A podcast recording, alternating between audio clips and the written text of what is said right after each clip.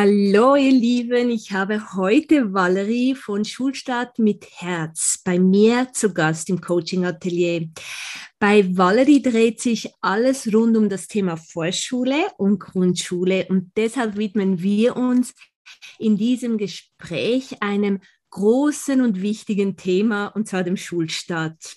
Wir werden darüber sprechen, wie Eltern äh, Gelassenheit bewahren können, wie ja, wie sie mit ihren Kindern Selbstwirksamkeit trainieren, wie die Hausaufgaben am, am besten gemeistert werden, wie Kinder ihrem Bewegungsdrang ähm, trotz Klassenzimmer nachgehen können. Also alles große Fragen, die auch mir oft gestellt werden, auf die möchten wir gerne eingehen. Liebe Valerie, herzlichen Dank, dass du dir Zeit genommen hast. Ähm, du sprichst sehr oft darüber, wie der Schulstart gelingen kann. Und deshalb möchte ich gerne damit starten, wie Eltern ihre Kinder vor allem die letzten Tage vor dem Schulstart auf die Schule vorbereiten können. Was sind so deine Impulse, die du Eltern mitgibst, wenn du jetzt an diese letzten Tage denkst vor dem großen Tag?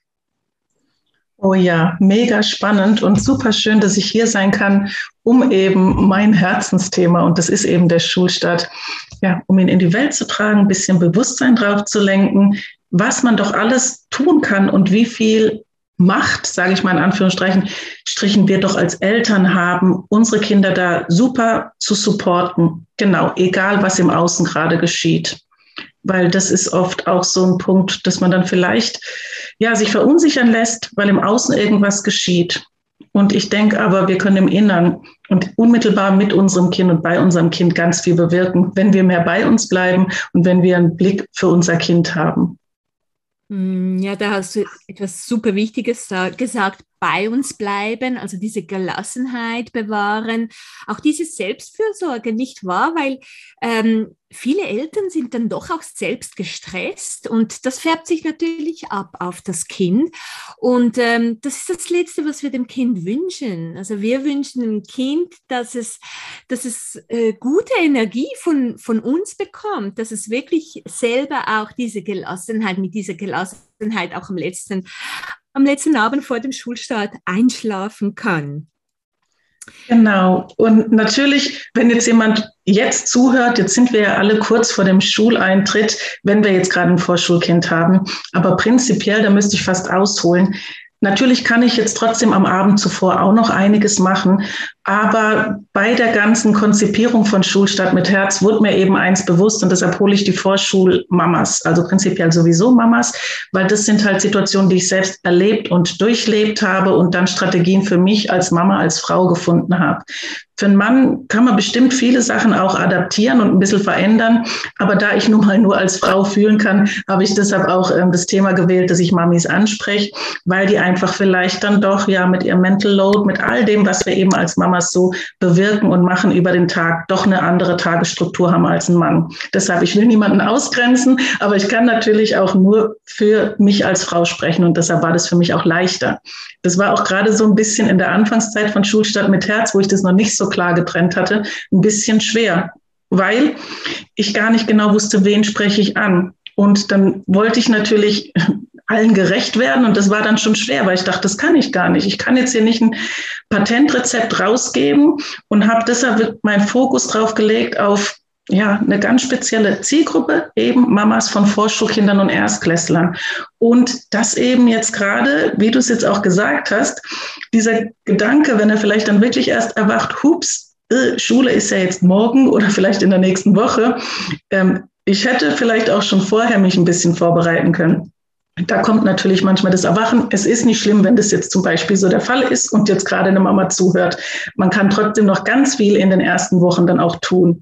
Aber trotzdem wurde es mir so bewusst, weil mein Ansatz und mein Wunsch ist es ja, gerade Mamas, die vielleicht die Jahre zuvor ja bedürfnisorientiert mit dem Kind zusammengelebt haben, und dann kommt man plötzlich in ein System. Also ich rede jetzt sowieso auch vom deutschen Schulsystem. Ich glaube, bei euch in der Schweiz ist das wahrscheinlich nochmal anders. Deshalb auch das ist jetzt eine Besonderheit. Ich kenne jetzt nur das deutsche Schulsystem. Deshalb nehme ich auch darauf Bezug, dass ich dann wir haben halt ganz viele Tests vorher und die Kinder werden dann eben geguckt, welche Kompetenzen haben sie. Und das läuft ja alles schon vorher ab. Also teilweise fängt es mit viereinhalb vielleicht an, je nachdem, in welchem Kindergartenjahr man dann eben ist. Und dann fängt, fängt die Mama vielleicht an, wenn sie beim Entwicklungsgespräch beim Kinderarzt oder im Kindergarten oder bei den Vorschuluntersuchungen bestimmte Defizite dann erfährt, leicht in Panik zu verfallen. Und da jetzt nicht die, ja, irgendwie von heute auf morgen mit Druck versuchen, diese Defizite oder diese Kompetenzen, die eventuell noch nicht angelegt sind, weil das Kind vielleicht woanders Stärken hat, die jetzt vielleicht gar nicht betrachtet wurden bei dieser Untersuchung. Und dann jetzt ja nicht in Panik zu verfallen. Deshalb hole ich super gerne halt am liebsten schon ein Jahr vorher ab, damit man ganz in Ruhe, und das ist auch so ein bisschen so mein Steckenpferd. Ich möchte es mit Ruhe und Gelassenheit und stressfrei, weil dann weiß ich, dass wenn jetzt gerade diese Woche vor der Einschulung ist oder der Abend vor der Einschulung, wenn ich mich ja ein Jahr vorbereitet habe, dann bin ich ja mit einer ganz anderen Emotion da drin und verfalle vielleicht nicht so in Panik, weil ich mich ja gut vorbereitet gefühlt habe und meinem Kind Zeit gelassen habe. Und das überträgt sich nun mal, wirst du ja super gut auch wissen, weil du arbeitest ja auch in dieser Richtung, dass wenn ich natürlich als Mama meinem Kind vertraue, wenn ich hinter ihm stehe, wenn ich weiß, bestimmte Kompetenzen kann es jetzt noch nicht. Aber ich vertraue darauf, dass es, wenn ich ihm Zeit gebe, die auch erlangt, eher oder vielleicht schneller oder mit einem anderen Feeling, als wenn ich es jetzt wirklich auf Biegen und Brechen und mir jetzt zehn Vorschulbücher kaufe und dann jeden Nachmittag drei Stunden mit dem Kind da sitze und versuche, das ja, anzutrainieren. Und da fing das dann eben an mit Schulstadt mit Herz, wo ich dann überlegt habe, also ich habe ja 15 Jahre Erfahrung an der Schule, an der Förderschule mit den Schwerpunkten Lernen und soziale und emotionale Entwicklung. Und da gibt es bestimmte Dinge, die ich auch immer super gerne in meinen Klassen gelebt und im Unterricht aufgenommen habe. Das ist natürlich eine gewisse Ordnung. Ich liebe Ordnung. Und gerade wir haben halt auch ganz viele Kinder gehabt ähm, mit autistischen Zügen oder dann eben auch, ja, die jetzt ja, auf jeden Fall feste Strukturen und Regeln gut brauchen. Das heißt, diese Ordnung musste auf jeden Fall bestehen. Und da ist die Ordnung von einem Kind so, gerade bei einem autistischen Kind, vielleicht ganz minutiös, der seine Stifte ja regenbogenfarbenmäßig in seinem Mäppchen einsortiert hat. Und dann vielleicht ein Kind mit ADHS oder ADS und bei dem einfach dann die Sachen so kreuz und quer in der Klasse rumflogen und eben, ich war froh, wenn vielleicht von den zwölf Stiften dann wieder drei im Ranzen landeten und bis dann Schulschluss war, dass man dann noch zusammen mit dem Kind das einpackt und deshalb, also Ordnung, das finde ich mega wichtig und es gibt einem Kind Halt und die kann ich vorher schon anlegen zu Hause. Und natürlich gucke ich dann auch, weil ich arbeite ja mit Mamas, dass wir diese Ordnung zu Hause mit dem Kind, ja, gucken, wie passt sie. Und, und auch da ist vielleicht die Mama super, super ordentlich und das Kind hat eine andere Ordnung. Und dem Kind das einzugestehen, seine Ordnung zu finden für sich, weil wir wollen ja später auch selbstständige Menschen. Und ich kann natürlich jetzt nicht meinen Ordnungssinn meinem Kind überstülpen. Und da sind wir Mamas natürlich so prädestiniert manchmal, dass wir das ja so im Kopf haben, ja, ob es jetzt ein Kind gegenüber ist oder wie jetzt die Spülmaschine ein- und ausgeräumt wird, das kann ich auf viele Dinge übertragen. Aber wir bleiben jetzt hier bei dem Thema und dann merke ich einfach, so, meine Ordnung ist nicht das Nonplusultra. Und wenn ich will, dass mein Kind kooperiert, wenn mein Kind mit Freude mitmacht, dann muss es sich natürlich auch seine Ordnung kreieren dürfen. Und da einfach wieder dieses Loslassen, wie wir es vorhin hatten, ist so wichtig. Das ist der erste Basisbereich. Genau. Soll ich weitermachen oder magst du da gerne noch einhaken? Ja, ich habe zwei, zwei, Dinge, die ich da gerne äh, dazufügen möchte. Zwei Dinge, die du gesagt hast, die so, so wichtig sind.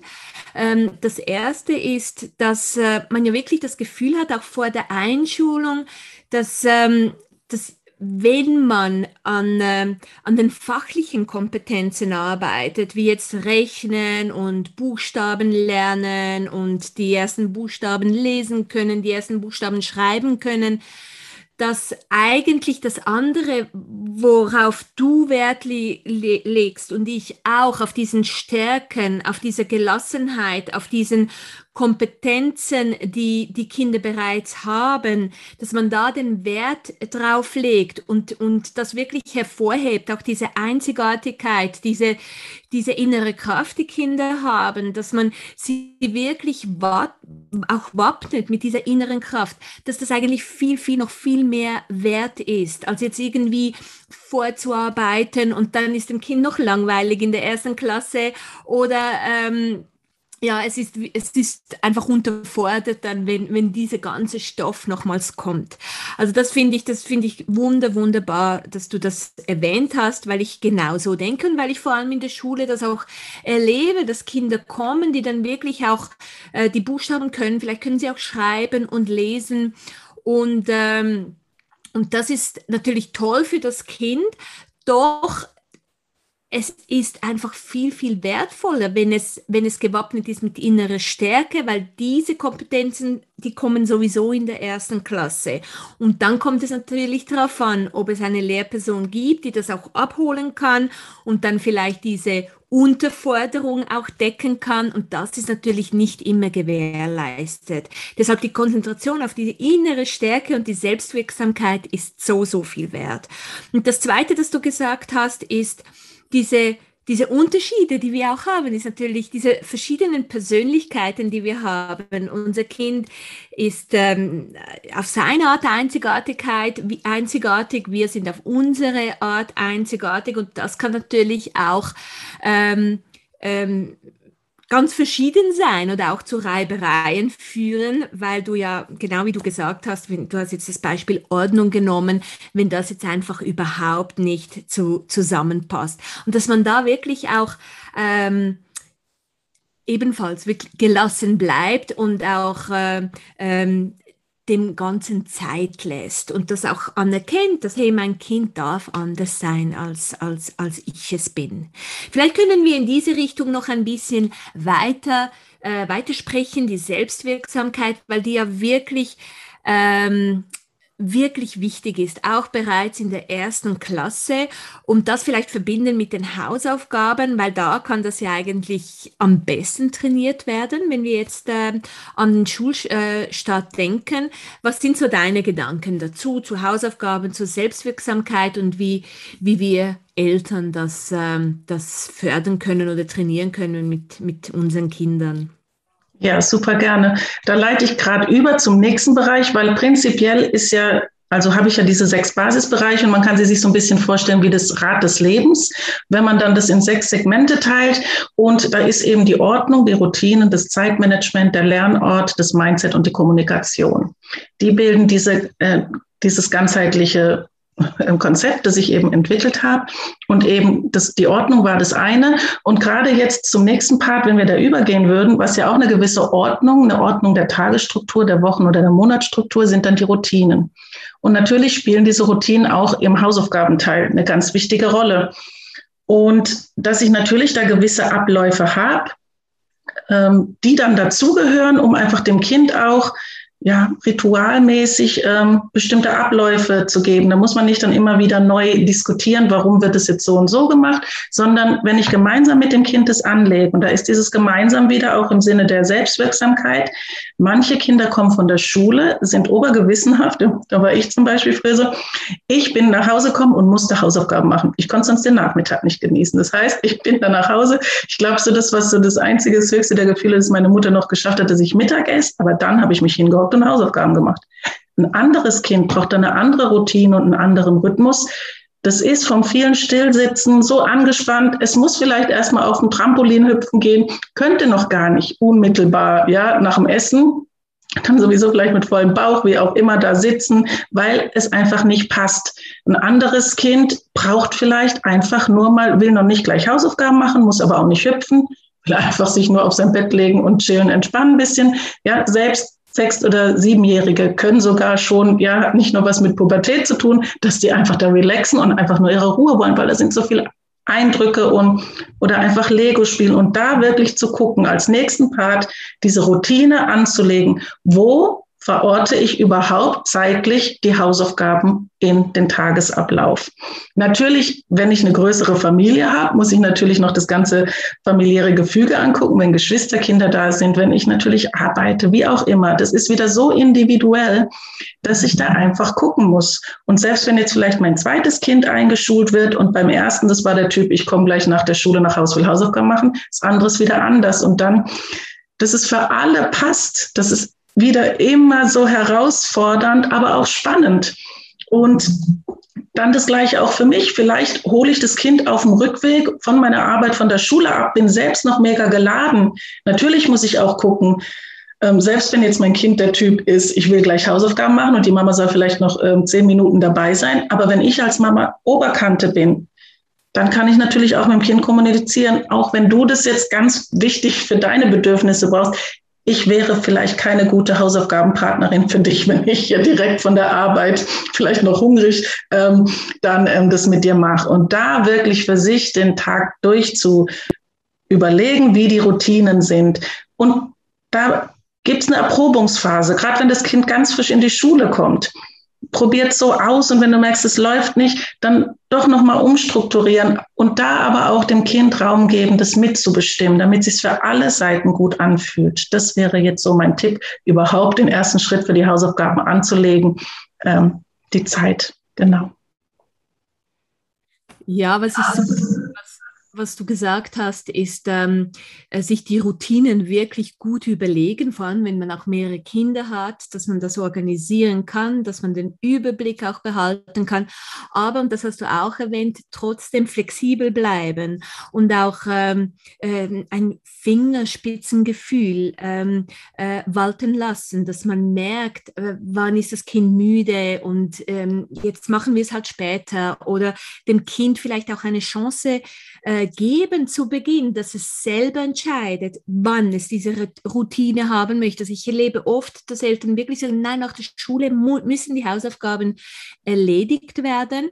Und wenn sie es dann aber versuchen und dem Kind einfach eine Chance geben, dass es ähm, eine Woche lang ganz alleine entscheiden kann, wann es die Hausaufgaben machen kann, dass sie dann erstaunt sind, dass das doch klappt und zwar auf eine gute Art und Weise und noch besser, als wenn sie jetzt ständig schauen und äh, und ja, auch langweilig, ständig äh, die, die gleichen Zeilen ähm, schwatzen, das äh, hilft enorm, wenn man diese Gelegenheit den Kindern geben kann. Dann kann es gut sein, dass, äh, dass ein Kind wirklich das einfach noch nicht ähm, erledigen kann, weil es von der Entwicklung auch noch nicht so weit ist und dann da auch mehr unterstützen. Und ich habe selber auch drei Kinder und das ging ganz, ganz, ganz anders bei jedem Kind, wie viel ich unterstützen musste und, und ähm, wie viel ich sie machen lassen konnte.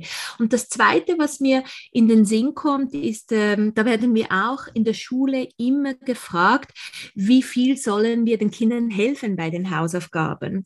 Und da finde ich das eben wirklich auch sehr wichtig, was die Selbstwirksamkeit betrifft, dass man ja ähm, signalisiert, ich bin da, ich bin in der Nähe, du kannst mich fragen, aber nicht von Anfang an neben dem Kind sitzt und auf das Blatt schaut und, und das Kind jetzt ähm, äh, dem, den, Radier, den Radierer irgendwie hinschiebt, dass es alles radieren muss, sondern wirklich einfach auch mal machen lassen. Und ich denke auch für die Lehrperson, die Lehrperson merkt das, ob jetzt das Kind das selber gemacht hat oder ob es gemacht worden ist zu Hause.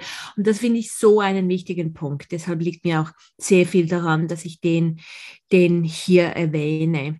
Sag mal zu den Lernorten, das passt ja auch da zu den Hausaufgaben und ich weiß, dass das auch immer ähm, ein, ein großes Thema ist und es äh, gibt auch ganz verschiedene Meinungen, die auch entgegengesetzte Meinungen. Erzähl doch da mal ein bisschen, äh, weil das ist ja einer der Bereiche, den du erwähnt hast. Genau, ähm, die Lernorte, weil ich eben so relevant finde, dass man da verschiedene Möglichkeiten bietet und da auch guckt, wo fühlt sich mein Kind wohl und denn da, wo sich ein Kind wohlfühlt, da lernt es sich ja auch ganz anders. Und natürlich ist man geneigt, dann diesen wunderbaren, perfekten, superschönen Lernort dann einzurichten, super Schreibtisch und alles jetzt zu besorgen, ist auch wirklich gut und schön. Und natürlich ein ordentlicher, freier, leerer Arbeitsplatz dann auch für die Dinge, die dann am Tisch stattfinden, finde ich auch mega relevant. Aber gerade in der Anfangszeit, wenn wir jetzt ja hier von Erstklässlern sprechen, die ja ganz viele Dinge noch gar nicht beherrschen und teilweise auch die Übung, wenn ich jetzt merke, gehen wir jetzt mal auf die Buchstabeneinführung ein, dass die ähm, Form noch gar nicht begriffen und ergriffen vom Kind ist. Und bevor ich dann wirklich Blatt für Blatt und stapelweise A's malen lasse und das nicht klappt in kleinen Papierform, das mit den Linien und mit den ähm, Abläufen, doch da erstmal zu gucken, damit sich die Zeit dann nicht so lang am Tisch anfühlt. Das macht ja mit mir als Mama was. Denn meine Nerven halten das dann vielleicht auch nicht aus, wenn ich da Tag für Tag das gleiche Szenario sich abspielt, bei jedem Buchstabe, der dann neu dazukommt und es klappt einfach nicht da doch wirklich zu gucken, wo kann ich es stattfinden lassen. Denn vielleicht, ja, gehen wir auch weiter vielleicht mit dem Gedanken, es ist eher ein Kind, das voller Bewegungsdrang ist und dann ist es sowieso schon schwer, ähm, das Kind zehn Minuten ruhig am Tisch zu halten. Und dann kann ich doch erstmal wieder gucken, wenn es wirklich an der Form des A's liegt, muss die doch nicht am Tisch sein. Die kann ich wirklich draußen laufen, ich kann sie malen, ich kann sie in Sand machen, ich kann sie an die Tafel malen, ja, ich kann sie backen. Also da erstmal wirklich gucken, wo kann ich es erstmal abholen, wenn ich ja jetzt merke, an welcher Stelle es hapert? Ähm, werden ja jetzt nicht alle nach Waldorfpädagogik unterrichten und allsinnentlich die Buchstaben durchnehmen. Und deshalb, für manche Kinder geht es einfach zu schnell. Und es ist einfach frustrierend, wenn ich an der gleichen Sache immer, immer wieder übe. Und wenn ich merke, auf dem Papier, am Tisch klappt es nicht. Bitte nach einer Alternative suchen, damit da nicht sofort zu Schuljahresbeginn einfach die Motivation gleich in den Keller geht. Mhm. Das ist so wichtig, was du gesagt hast, weil Kinder haben einen riesengroßen Bewegungsdrang allgemein, aber dann gibt es Kinder, die halt noch einen größeren Bewegungsdrang haben.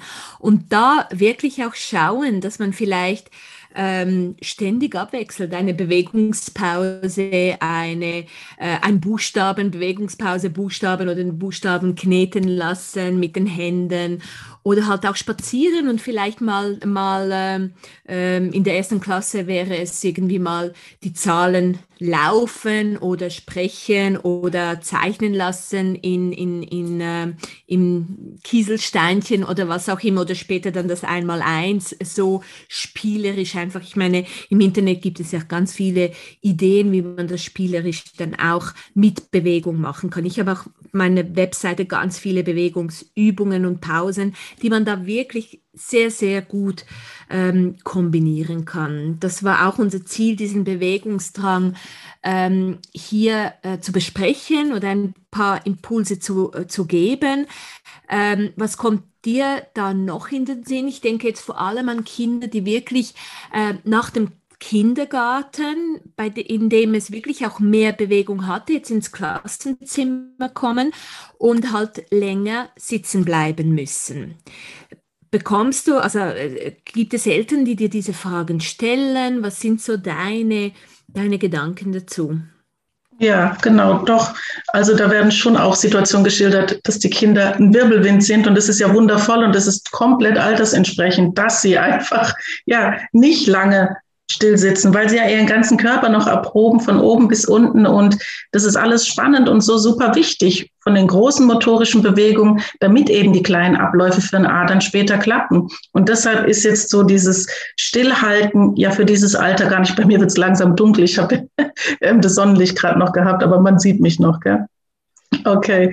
Und da finde ich, wo war ich denn jetzt stehen geblieben? Hm. Ja, äh, beim, beim Bewegungsdrang, du kannst ja nochmals deine Gedanken so ja. sammeln, was, äh, was du so Eltern mitgibst, wenn du, ah. ähm, wenn du darüber sprichst, dass sie halt jetzt wirklich diese Wirbelwinde, so hast du begonnen. Genau, jetzt habe ich den auf wieder müssen. Und zwar, aber da ist es halt auch wieder nach Gegebenheit und familiärer Situation, wenn ich wirklich weiß, dass mein Kind voller Power ist, aber da ist es manchmal halt nicht immer möglich, wenn ich natürlich zur Schule auf jeden Fall fußläufig gehe, im Idealfall. Dann auch, was wieder zu meinem ähm, Punkt Zeitmanagement gehört. Wenn ich weiß, es braucht es, das heißt, ich brauche vielleicht auch viel mehr Zeit bei der Morgenroutine, dass wenn wir hinlaufen, ich vielleicht noch zur Arbeit muss, dass man doch in den sauren Apfel beißt, wenn man nicht irgendwie gleich permanent in die Schule zitiert werden möchte, weil das Kind über Tische und Bänke geht, doch einfach dann die Viertelstunde, 20 Minuten früher aufzustehen, um dann eben eine größere Runde um den Block zu gehen, also die Bewegung muss ja raus und deshalb, also wenn sie dann nicht im Unterricht sein darf, aber du genau weißt, dein Kind braucht die Bewegung, dann müsstest du sie vor der Schule irgendwie zumindest einen Teil auspowern lassen. Und natürlich, es ist für uns Mamas manchmal im Kopf erstmal wahrscheinlich unmachbar. Aber vielleicht wird dann was ganz Wundervolles draus, wenn man merkt, wie man dann ähm, durch die Jahreszeiten geht, wenn man sich einen tollen Weg neu sucht, was man da alles entdecken kann. Es ist natürlich anstrengender, aber ja, ohne ein bisschen mehr anstrengender gefühlt am Anfang geht's nicht. Und danach wird bestimmt was Cooles, Schönes, Tolles draus.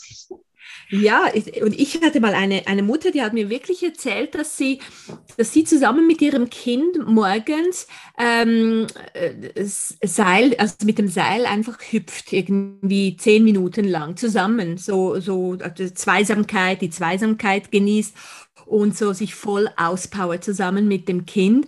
Und dass das enorm, enorm geholfen hat jetzt für das Kind diesen Wechsel dann auch ähm, zu, zu ermöglichen. Und ich hatte auch schon im, im Coaching ältere ähm, oder Jugendliche, einen 16-Jährigen, der kommt mir jetzt in den Sinn, der hatte auch so einen riesen Bewegungsdrang und musste, da muss man ja noch mehr sitzen, wenn man, äh, wenn man älter wird in der Schule. Und äh, was, was ich immer so bemerkenswert finde, ist, dass das Kindern gar nicht in den Sinn kommt, dass sie die Pause nutzen können für Bewegung. Weil sehr oft sitzen sie jetzt dann und sitzen sie, essen, essen ihren, ähm, was auch immer sie mitgenommen haben und es kommt ihnen gar nicht in den Sinn.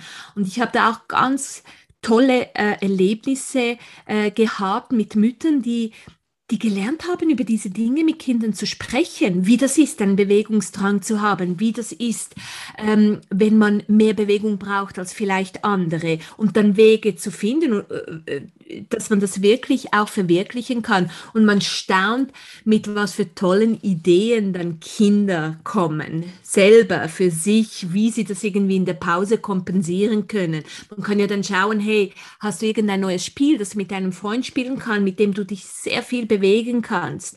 Und, äh, und wenn man das so in, in den Schulalltag implementiert, kann das wirklich sehr viel bewirken. Sehr, sehr viel Tolles.